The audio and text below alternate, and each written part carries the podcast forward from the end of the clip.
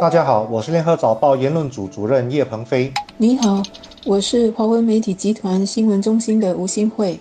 根据一家美国床褥制造商的调查，新加坡在十五个发达国家中的疲惫指数最高，主要是睡眠时间不够，工作时间太长，花在上网的时间也很多。虽然这个调查有商业噱头的成分，但可能也部分说明了一些值得讨论的问题。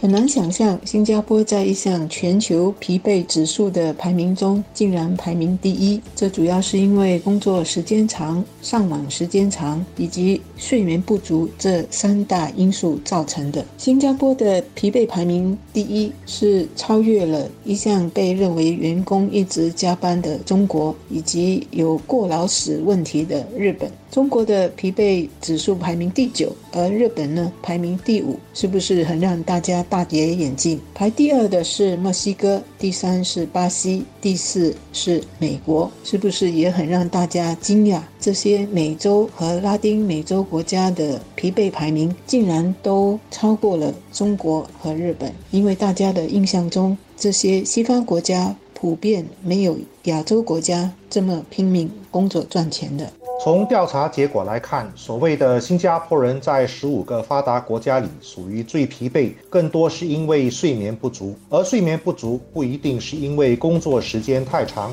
更多可能是因为上网时间太长，剥夺了睡眠时间。换句话说，是生活习惯不良导致了新加坡人太过疲惫。上网时间太长已经是现代社会普遍的问题。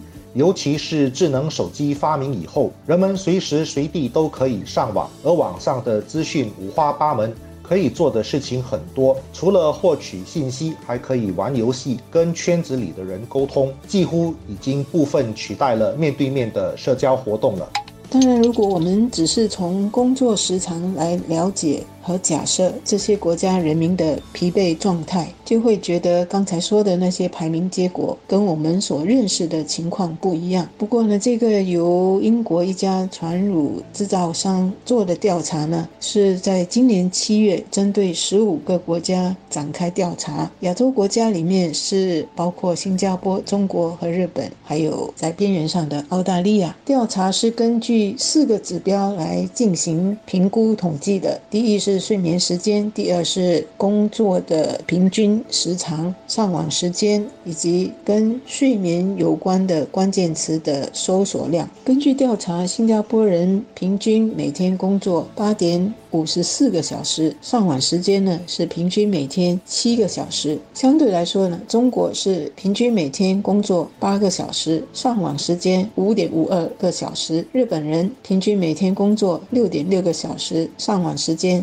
三个小时四十五分钟。还有美国人平均每天上网六点三个小时。可见新加坡人的七个小时上网时间是多过美国、中国和日本的，在全球是排名。第三排在第一和第二的是巴西和墨西哥，都是平均每天上网超过八九个小时。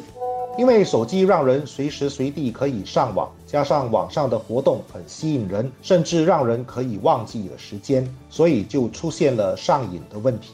上瘾问题又以手机游戏最为普遍，因为它的设计就是通过刺激大脑神经系统的奖励机制，让人欲罢不能。所以到了该上床睡觉的休息时间，不少人还在继续用手机。这不但减少了睡眠时间，也影响了睡眠品质。长期下来，不只是整个人感觉到疲惫，更容易影响身体健康，甚至造成某种精神疾病，比如很难集中，或者容易陷入亢奋之后的情绪低落。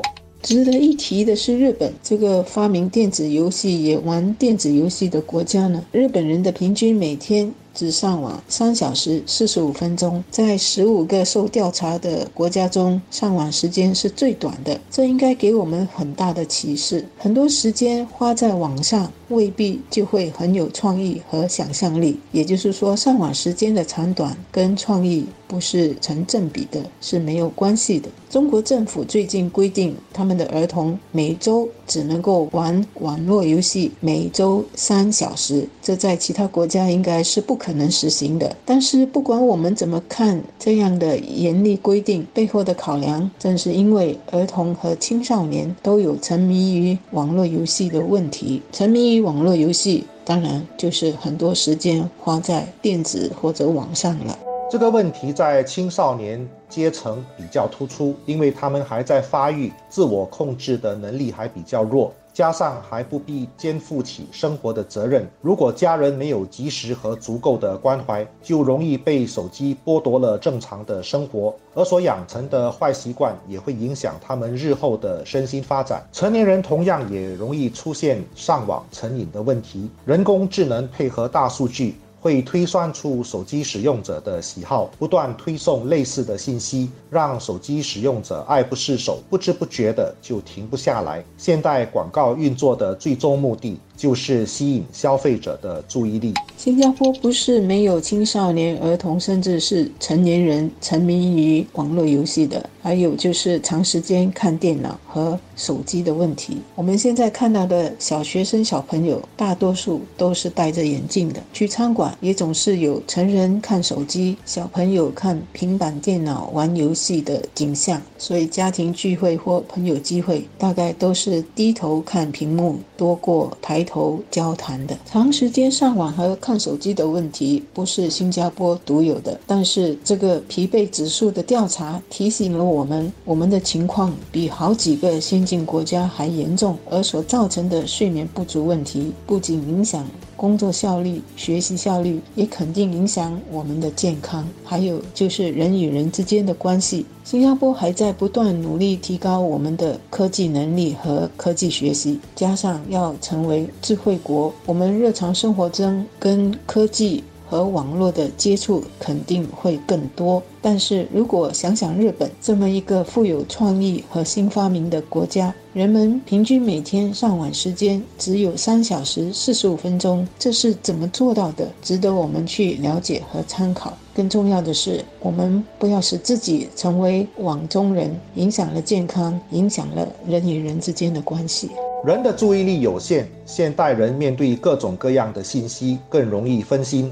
所以，商业数码科技的发展就是在不断争夺使用者的注意力。人们如果不知道自己已经成为被操控的对象，就容易越陷越深。不只是睡眠时间不足，注意力长期被操控，也会影响跟家人和朋友的关系，甚至影响工作的表现。所以要避免被利用，就要开始关注自己的注意力是不是被无谓的信息和游戏占据了。意识到这点后，就要开始改变生活习惯，从培养兴趣爱好开始，避免自己手机上瘾。每天都要保留一点自我反思的时间，才不会让自己的生活变得没有意义。和方向，成为商家玩弄的对象。